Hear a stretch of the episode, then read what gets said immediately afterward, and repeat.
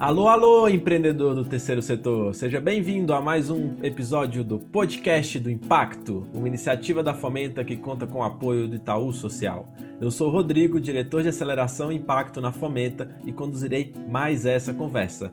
Antes de começarmos, alguns recados importantes. Você ainda que não conhece o Portal do Impacto, a nossa plataforma 100% gratuita de conteúdos para organizações terceiro setor, acesse www.portaldoimpacto.com. Você pode acompanhar todas as novidades assinando nossa newsletter, assinando o podcast no Spotify, no Google Podcast ou outro agregador de sua preferência, seguindo a gente no YouTube e também nas redes sociais da Fomenta. É só você procurar por Fomenta com PH que você vai encontrar e saber de tudo que a gente está lançando para você. E com quem eu falo hoje, a nossa convidada é formada em comunicação social e publicidade, com pós-graduação em jornalismo científico, e era responsável pela comunicação de um hospital filantrópico quando recebeu o desafio de ser gerente de comunicação e captação de recursos. Hoje eu converso com Fernanda Costa, do Hospital São Francisco de Assis, que fica em Jacareí, São Paulo. Vamos para essa conversa.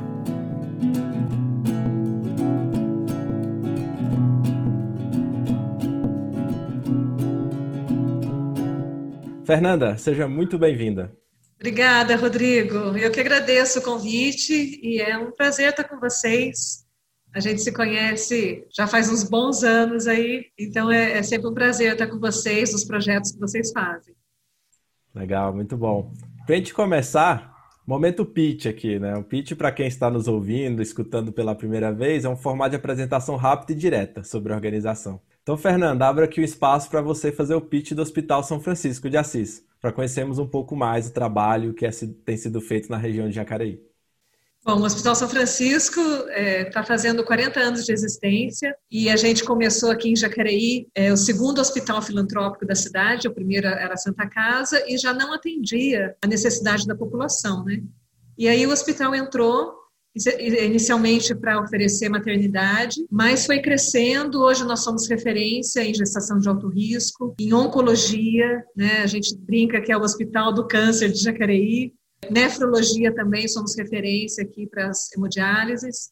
E as UTIs, nós temos quatro UTIs, neonatal, pediátrica, adulto e cardiovascular. Então ficou um hospital muito completo e nós somos referência para sete cidades da região, incluindo as quatro cidades do litoral norte. Nós atendemos mais de 60% do SUS, né?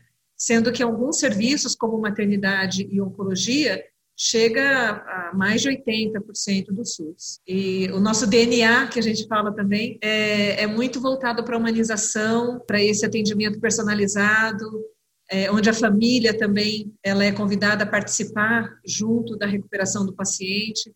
Então, tem algumas características que fazem o hospital ser único, que é a, a participação do pai no, na sala de parto desde a década de 80, quando não se falava de, de, participação né, de pai, muito menos de parto normal, assim, esse incentivo, né? A gente já tinha. É, acompanhante na UTI, também uma, uma referência nossa aqui, não só para as crianças, como para os adultos também, eles podem ter um acompanhante. Então, são características que fazem do hospital é, um hospital humanizado com ações também é, humanizantes, né? Muito bom. É, como a Fernanda falou, é, a gente está próximo do hospital já tem alguns anos, né, na Fomenta, várias parcerias. E aí eu estava até lendo o relatório de vocês, é, de 2019, de atividades, e eu vi, né, o que você comentou, né, grande parcela do atendimento é via SUS. Porém, é uma parcela menor do atendimento, que eu vi que eram via convênios particulares, e também vocês realizam algumas campanhas, eventos para captação de recursos e até busca de emendas parlamentares. E eu acredito, Fernanda, que é uma pergunta que muitos se fazem, né? Quando a gente olha hospitais filantrópicos, hospitais com os fins como vocês, como se dá a sustentabilidade do hospital? Sem esses outros recursos, a conta com valor repassado pelo SUS, a conta fecha? Como que funciona um pouco isso, a sustentabilidade? Bom, esse é um grande desafio dos hospitais filantrópicos, né? Nós não somos diferentes. É, quem for ver o nosso balanço, inclusive ele está publicado de forma separada, porque daí tem todos os detalhes do balanço, e no relatório tem uma, um resumo, né? Vai ver que a, gente, que a gente fechou com déficit de 4 milhões. Então, se a conta não fecha, né, a gente é, é o grande desafio é você realmente ser autossustentável e isso está na nossa visão, inclusive. A nossa visão é ser um hospital reconhecido de excelência, garantindo a autossustentabilidade. Porque não adianta nada, né, você assim oferecer um serviço às vezes até de ponta, mas você não se sustenta. Então a gente busca essa sustentabilidade, é, seja no contrato SUS, que é via prefeitura, estão melhorando o contrato SUS. Nós entramos em várias redes, o, o Rodrigo. O SUS ele tem programas também que, que melhoram a remuneração. Né? Mas com tudo isso, ele não é, cobre 100% dos gastos, né? Então, a gente também atende convênios que complementam a, a receita, particulares, que é pouco, né? 2% do, do atendimento é, é, particular, mas mesmo assim a, a receita não, não a, a, despesa né, e receita não, não ficam equilibradas. A gente ainda tem um déficit que a gente administra, mas olha, nós estamos assim com muita, muito trabalho, muito planejamento, esse ano da Covid é, foi uma oportunidade de repensar o tamanho do hospital. Então, assim, são oportunidades que a gente sempre enxerga para poder alcançar essa sustentabilidade. E a captação de recursos, ela vem dentro do hospital para suprir várias frentes, desde custeio, para trazer recursos para custeio mesmo, manutenção, e adquirir equipamentos, mobiliário, melhorias que se fosse esperar o hospital ter esse recurso disponível, ele nunca viria. Né? Então, a captação de recursos trabalha essas duas pontas, e, e, eu posso dizer que muita coisa que a gente conseguiu né, aqui no hospital foi fundamental. Por exemplo, a gente conseguiu renovar o nosso parque tecnológico em, vários, em várias frentes, por exemplo, de respirador, monitor multiparâmetro, né, outros equipamentos através da captação de recursos. Então, é, é um, são, são, a gente tem que ter um olhar bem assim panorâmico na captação. Isso Legal. é uma coisa que eu aprendi. Ah, e, e, muito interessante o que você falou, né? Como a conta não fecha, ao mesmo tempo vocês estão na linha de frente para inovarem também no atendimento, né? Como você falou, é, do acompanhamento desde a década de 80. Então, é, não só realizar aquele atendimento, mas também repensar o modelo de atendimento, os formatos que são feitos, isso é muito legal. E a sustentabilidade, essas formas de captação vão ajudar também nesses investimentos, né, de equipamentos novos, é, treinamentos de equipe, é, além dos valores que são repassados. E, e, aí, uma aprofundando um pouco sobre a sustentabilidade, quais são as duas principais fontes de receita hoje de vocês e como vocês ad se adaptaram na pandemia, né? Eu vi que eventos eram uma das principais fontes e eu imagino que foi bastante impactado agora nesse momento de isolamento social, de restrições, né? Me conta um pouquinho. É, a nossa principal fonte de receita, como sendo um hospital, é a prestação de serviços. Essa é a grande fonte de receita que daí vem através do SUS e de convênios. E depois vem a captação de recursos com as várias atividades, seja emendas parlamentares, projetos com institutos, com é, empresas, né? incentivo fiscal. Então, são, são captações importantes, assim, para o hospital. É, você tem uma ideia, com esse ano da Covid, a gente reduziu 55% da nossa meta de receita em captação de recursos, porque realmente muitos eventos foram suspensos, né? É, recursos também do governo foram direcionados para a Covid. Então, a gente teve um ganho também, no caso do governo, para recebimento, eh, para o enfrentamento da Covid, mas a captação que vem para trazer melhorias, né, trazer aquisições novas, nós tivemos essa readequação de meta. Mas, assim, sempre a gente ganha, né, Rodrigo? Porque na Covid, por exemplo, poxa, a gente teve muitas ofertas, assim, de doações, seja de empresa ou pessoa física. Pessoas vindo aqui trazer face shield que fizeram de em impressora 3D, né? Pessoal aqui da, de faculdade, é, grupos que se juntaram, empresas que vieram também é, oferecer álcool em gel, é, aventais. Então, nós tivemos muitos ganhos com relação a, a, a, essas doações espontâneas e que aumentaram o nosso network, né? A partir daí, você começou também a ter outras pessoas que você até nem conhecia, que já estão na nossa lista de contato, de relacionamento, com uma próxima oportunidade. Legal. Então, eu acho que ter essa visão abrangente você sempre vê alguma coisa que pode ser positiva. Eu fiquei sabendo uma história de uma rifa que vocês fizeram aí, que está sendo um sucesso. Me conta um pouquinho aí sobre essa rifa. Olha, a gente fica se reinventando, né? A captação aqui do hospital, ela, ela, ela se localiza numa casa que fica fora do hospital. A gente aluga uma casa aqui do bairro e toda a captação e comunicação ficam juntas ali. E nessa nesse ano de mudança de planos, né, o pessoal fica com aquela é, tempestade de ideias, o que, que é possível fazer, né? E daí surgiu a ideia de fazer uma rifa, nada, nada de novo, né? Porém, a gente, com a empolgação do, do pessoal, né? Começamos com um prêmio, no final nós ficamos com 10 prêmios.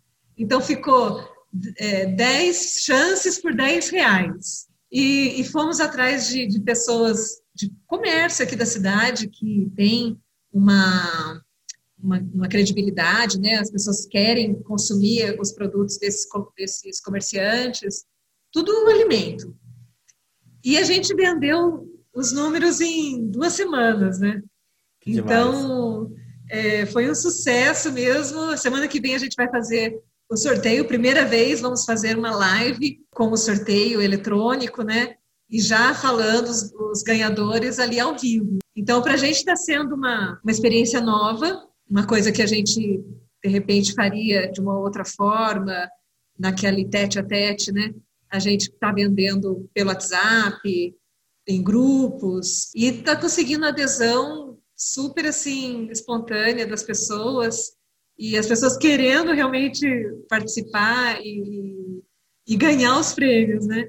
Que demais. Então, a gente fica reinventando é, assim, o modo de fazer, não dá para fazer do modo antigo, vamos fazer uma forma nova, mas também que não seja muito mirabolante, sabe? É, é algo possível, pé no chão, e a gente coloca em prática, né? Legal. É, então já fizemos caldinho aqui também, só para o pessoal, só para quem trabalha aqui no hospital, porque o hospital ele tem por dia aqui passam mais ou menos mil pessoas entre funcionários, médicos, né, pessoal do corpo clínico. Então muita coisa que a gente faz é pensando também nesse público interno, né? E então é onde é, é possível fazer algum evento pequeno, mas que dê algum retorno também. Muito bom. Você trouxe dois pontos que eu achei super legais, né? De ideias mirabolantes, né? Às vezes a gente pegar essas ideias tradicionais de captação é, e conseguir fazer uma boa comunicação, conseguir divulgá-la, né? Eu estava até vendo uma campanha de umas freiras vendendo um Fusquinha, fizeram uma rifa de um Fusquinha 81 e super bombou a, a, a, divulgação e funcionou a rifa porque elas fizeram num formato todo diferente, assim. Só que é uma coisa tradicional, né? Quantas rifas de carro a gente já não viu de alguma organização, só que o jeito da comunicação, é, o jeito que eu divulgo, como eu uso WhatsApp, grupos, é, isso vai ajudar muito. E aí eu até fiquei curioso, né? Porque você falou que a área de comunicação e captação de recursos de vocês ficam juntas. Como funciona isso? Ou, ou, sempre foi assim? Quando foi esse momento que vocês perceberam que fazia sentido as duas estarem juntas? Olha, Rodrigo, eu sou formada em comunicação, né? Então a minha, a minha atuação no hospital sempre foi na área de comunicação. E eu não, não assumi a captação de recursos. É, a captação, ela, ela, na verdade, acontecia, mas sem esse nome, né? Com algumas ações muito isoladas, sem estarem é, coordenadas. Depois de um, de um período, foi mais ou menos, acho que final de. lá para os anos 2000, assim, que eu tive a, recebi a proposta de assumir a captação de recursos aqui do hospital, já com esse nome, né? E eu aceitei o desafio, porque realmente já estava interessada em ver essa, essa linha né, de terceiro setor, no sentido de projetos, editais, então, eu já estava me interessando para essa área, assumi a área de captação de recursos e já fiz a proposta para a diretoria do hospital. Né? Falei, gente, é, vai estar tá dentro da minha gerência, né, a captação, porque é, tem tudo a ver você promover um evento, né, ou fazer um projeto, elaborar um, um projeto com a cabeça de, de comunicação, né, porque todo o conteúdo, toda a divulgação, é, você precisa do profissional de comunicação, né? Então, a partir do momento que eu assumi, eu já fiz a proposta de estar dentro da mesma gerência e assim foi. Então, a gente foi crescendo em alguns projetos, foi aumentando a equipe também, né, com alguns projetos. E sempre deu muito certo, eu sempre trabalhei com eles na mesma casa, assim, sempre a gente estava numa casa parte do hospital. Então, a gente, é, estando no mesmo local, isso ajuda muito né, nas ideias. E, e isso, assim, é uma premissa de trabalho. É, nunca recusar nenhuma ideia que venha, sabe? Da equipe ou fora da equipe. A gente sempre está aberto a receber ideias e depois a gente vai analisar para ver se ela realmente é viável, vale a pena, né? O custo-benefício. Mas esse, esse, essa interação ela é muito produtiva. E são. É, é o que eu falei para você, né? A gente fica aí é, com tempestade de ideias, procurando também é, se espelhar em outros lugares que já fizeram coisas que de repente a gente pode fazer também, né? Então, a gente tem que estar com a mente muito ligada, muito antenada, né? Procurando referências, procurando notícias. E, e daí a gente vai vai atrás, né? Mas a comunicação ajuda muito e, e, a rapidez, né? Quer dizer, você, a, a pessoa da comunicação, ela já está desde a, do embrião do projeto. Ela sabe o objetivo, né? Se eu fazer uma campanha de doador pessoa física ou uma campanha de um evento, ela já está na concepção, né, da ideia. Muito interessante. Exatamente. Ela está na concepção do, do, do projeto. Então, muitas vezes a opinião da comunicação pode até mudar o nome do projeto, né, ou a forma dele. E a captação também dá muita ideia para a comunicação, porque a captação que está na ponta, né, com o doador, ouvindo o doador. Então, isso também ajuda muito na, na elaboração daquele, daquele plano, daquela campanha de, de comunicação. É, eu não consigo enxergar uma, uma captação sem ter essa interação junto, viu? É, bem difícil. Eu acho que eu não. Como, como seria, né? É, é bem interessante é, isso que você seria? falou, porque eu lembro, eu, com algumas organizações que eu converso, nossos programas de aceleração e tudo mais, algumas organizações trazem essa dor, né? Forma uma área de captação e a comunicação está em outra área e meio que um se debatendo, prazos apertados. Só que quando essa equipe está pensando junto, é como você falou, né? Já vai desde a concepção da ideia, pensando, é um trazendo o que ouviu do doador, melhorando a peça de comunicação, comunicação pensando na forma estratégica de posicionamento, de marca. É, tem vários ganhos, né? Eu acho que até de eficiência, né? Porque você perde menos tempo, talvez, explicando algum projeto. E, e me conta um é. pouco mais, né? Como vocês se organizam, né? Dentro da área? Vocês têm sub-áreas? É, como você faz para gerenciar todo esse mundo, né? A captação e comunicação. Então, a gente tem na captação é, duas pessoas responsáveis responsáveis por eventos, né, especialmente. Tenho mais é, 14 pessoas que estão na central de doações, que daí é tipo telemarketing, né, telemarketing. que liga para as pessoas e a gente faz aí o recebimento com mensageiro e tal. Tem uma supervisão nessa área pelo número de pessoas, né? E eu tenho é, duas pessoas na área de comunicação, e eu fico na gerência. Então, a gente faz o planejamento anual, né? Faz o calendário anual de eventos, que daí essas duas pessoas vão dar conta desse calendário de eventos. Lógico que tudo isso pode ser flexível ao longo do ano, né? De repente surge uma oportunidade, a gente avalia. Surge uma pandemia, né? surge uma pandemia, a gente, a gente muda o plano. A área de, da central de doações, a gente também tem reuniões semanais com a, com a supervisão, né, pra, e a nossa consultoria, eu tenho uma consultoria também na, na Central de Doações. Então, a gente tem reuniões semanais de gestão e é, na comunicação, como a gente está no mesmo, no mesma, mesmo local, né, físico, a gente também tem reuniões semanais. Então, assim, basicamente, a gente se reúne semanalmente para alinhar alguma coisa, né, fazer alinhamento de, de trabalho ou novas metas. Então, a gente trabalha assim, mas em cima de um planejamento anual. E, e daí acompanhando também as metas de receita e despesa, né, para poder estar tá, é, acompanhando o resultado do trabalho, para ver se realmente está surtindo efeito aquilo que a gente está fazendo, né. E isso de, você falou dessas rotinas, né? Criar essas rotinas semanais são super importantes com a equipe, né? Ainda mais você fala esse tamanho da equipe, né? Todo mundo está alinhado, sabendo os objetivos, acompanhando. É, criar essas rotinas é muito papel do líder puxar, né? Criar esse ambiente, puxar essa rotina, vamos falar sobre esses pontos, tem essas coisas para resolver. E tem um ponto aqui, até falando, você falou sobre é, analisar né, a receita, despesa da, organiza é, da área, né? Se ela está funcionando.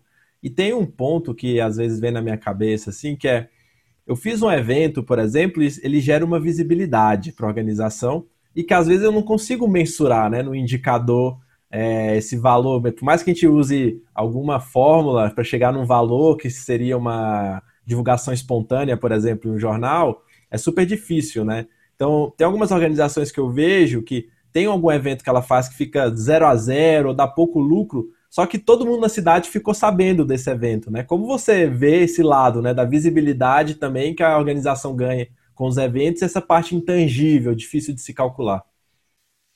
Olha, a gente tem que trabalhar sempre as duas balanças.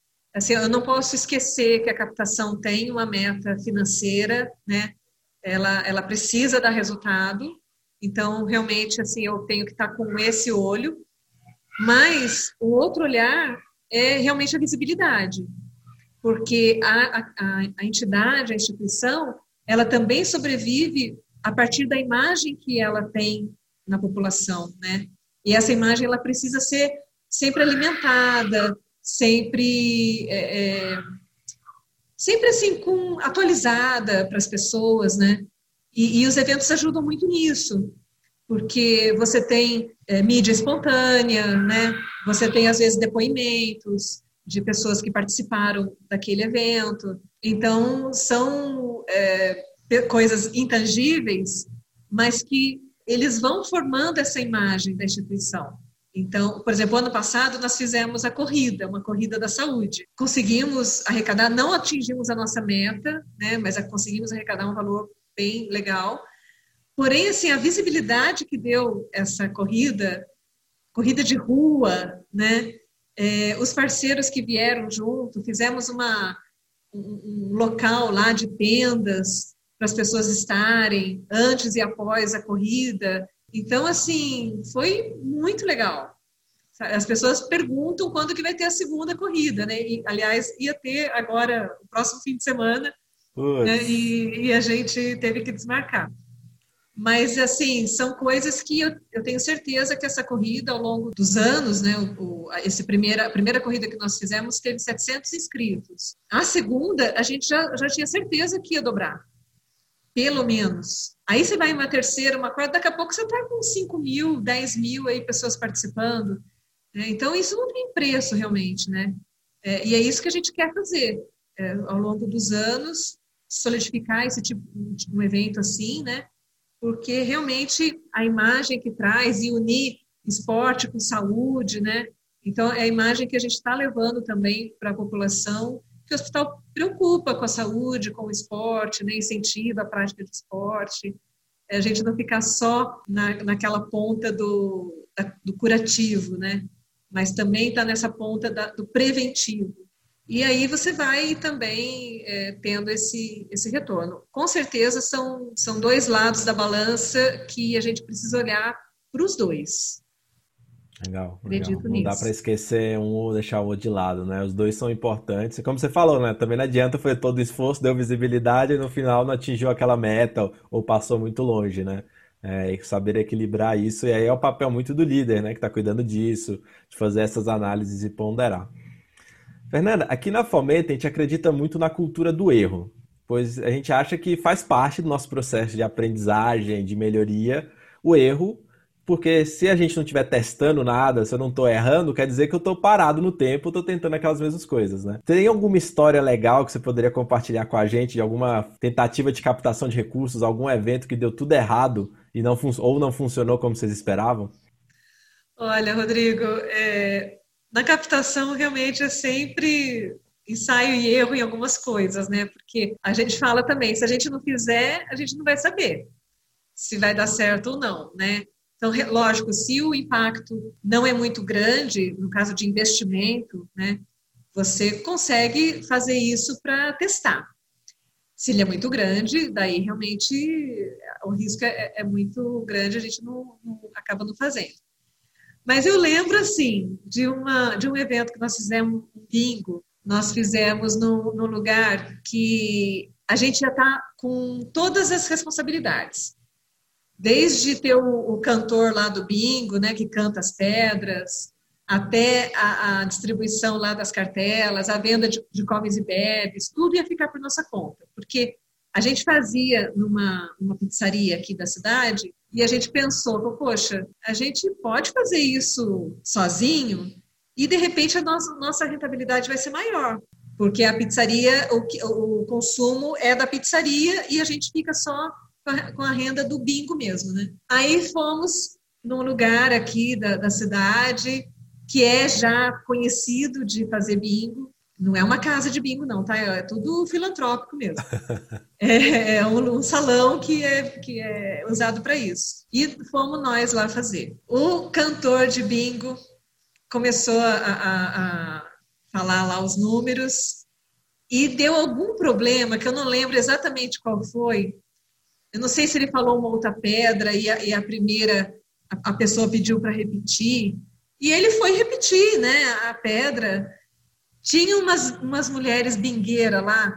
Menino, mas deu um problema, começou a levantar, falando que, que não era assim, que a regra não era essa, e que, a, que tinha que mudar, tinha que parar tudo. Eu peguei o microfone e falei, gente, isso aqui é, é filantrópico, a gente, é, a gente não, tá, não tem essa, essa habilidade, né? Não é profissional aqui, né? E a gente né, quis assim explicar para poder ali. Continuar o, o bingo. Dei uma, uma explicação lá, continuamos. Depois eu tive que parar com umas três ou quatro mulheres lá do que estavam jogando para explicar para elas o motivo daquele, daquela brincadeira, né? Que a gente realmente não tinha a, a, essa, esse jogo de cintura que as pessoas estão acostumadas a fazer têm, né? Olha, mas deu um desconcerto ali, nunca mais.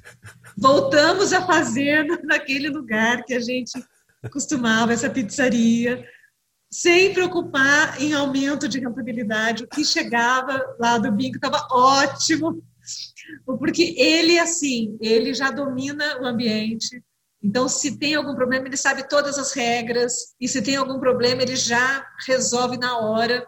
Eu fiquei assim, tranquila, nunca mais, nunca Sem mais. Né? Sem preocupação.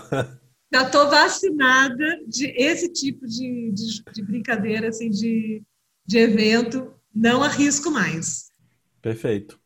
Está quase chegando ao fim já da nossa conversa, mas eu tenho uma pergunta aqui. Queria que você desse uma mini dicas aqui, algumas dicas para gente. Muitas organizações que estão nos ouvindo aqui, ó, não tem uma área de captação de recursos, ou tem um grupo de funcionários que faz de vez em quando, ou tem apenas aquele funcionário. Se você tivesse assumindo uma ONG agora, né, que está estruturando sua área de captação de recurso, o que, que você faria? Quais são os primeiros passos que você faria?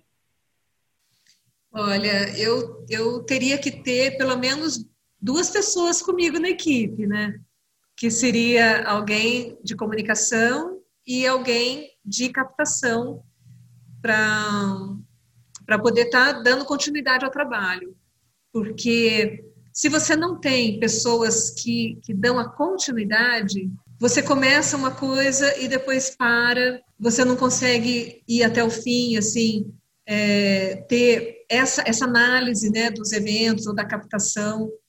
Porque o gestor da captação, ele tem que ter essa cabeça mesmo, né, de planejamento, de possibilidades de parceria. Então, o gestor, eu entendo que é, é, é essa cabeça que está sempre vendo novas frentes, novos contatos, né?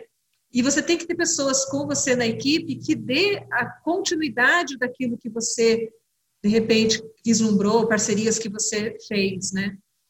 Então, eu acho que teria que ter pelo menos uma pessoa, né? Mas tendo duas, uma de comunicação e uma de captação para projetos e eventos, é fundamental.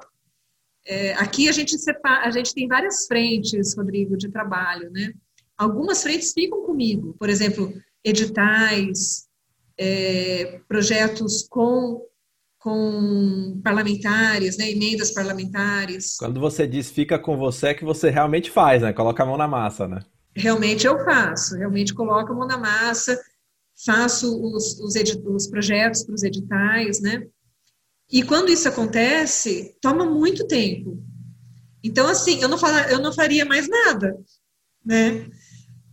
Só que como eu tenho duas pessoas com eventos, com essa parte de ali no, no, com a mão na massa mesmo, fazendo, vendendo as coisas, indo atrás de parceiros do comércio. Então as coisas continuam. É, a comunicação continua, independente de mim. Então, se eu não tenho a equipe, ela fica muito truncada, né? Vai parar para poder fazer uma outra coisa e depois continuar lá na frente. E, e você começa um, um, trabalho, você tem que realmente dar, é, é, às vezes, informações para aquele parceiro, você fazer aquele follow-up daquele, daquele trabalho. Então, a, a, essas pessoas, elas precisam estar com essas tarefas, né?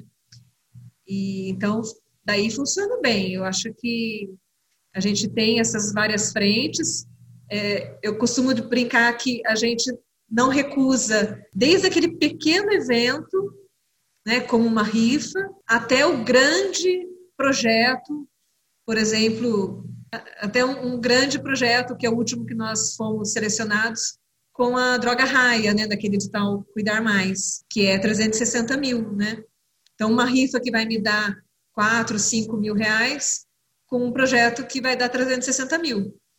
Mas se eu não tenho alguém que está fazendo esse projeto, eu vou, eu vou parar a rifa, mas que vai me dar, por exemplo, com essa rifa a gente vai comprar uma, uma geladeira para a farmácia, né, que com outro evento que a gente fez anteriormente vai juntar 10 mil reais, e vamos comprar uma, geladeira na farmácia que, que, que armazena 600 mil reais em remédio.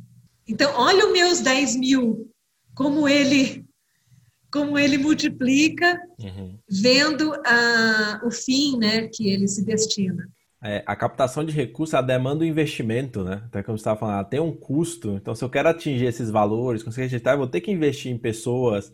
E é um passo importante, eu acho, na profissionalização, apesar de eu não gostar muito desse termo, dentro das organizações de sociedade civil, que é ter essa equipe de captação de recursos, ter um diretor que se dedica para isso, alguém que tem um tempo para olhar para isso, porque faz parte né, da organização, porque a operação dela ela não vai gerar lucro da própria operação. Né? Muitas organizações estão fazendo atividades gratuitas, ou como você falou no caso do Hospital Filantrópico, é, o repasse do SUS não financia tudo, então precisam ter outros modelos para trazer isso, para ter gente pensando na captação de recursos. Né? Então, mesmo que eu comece com um voluntário, um grupo, ou um diretor que só dedica para isso nesse começo da organização, vai ser super importante, mas eu acho que a organização consegue trazer pessoas dedicadas para isso é quando dá um, começa a dar alguns passos que vai ajudar no crescimento dela, né? para o impacto que ela quer gerar, para os beneficiários.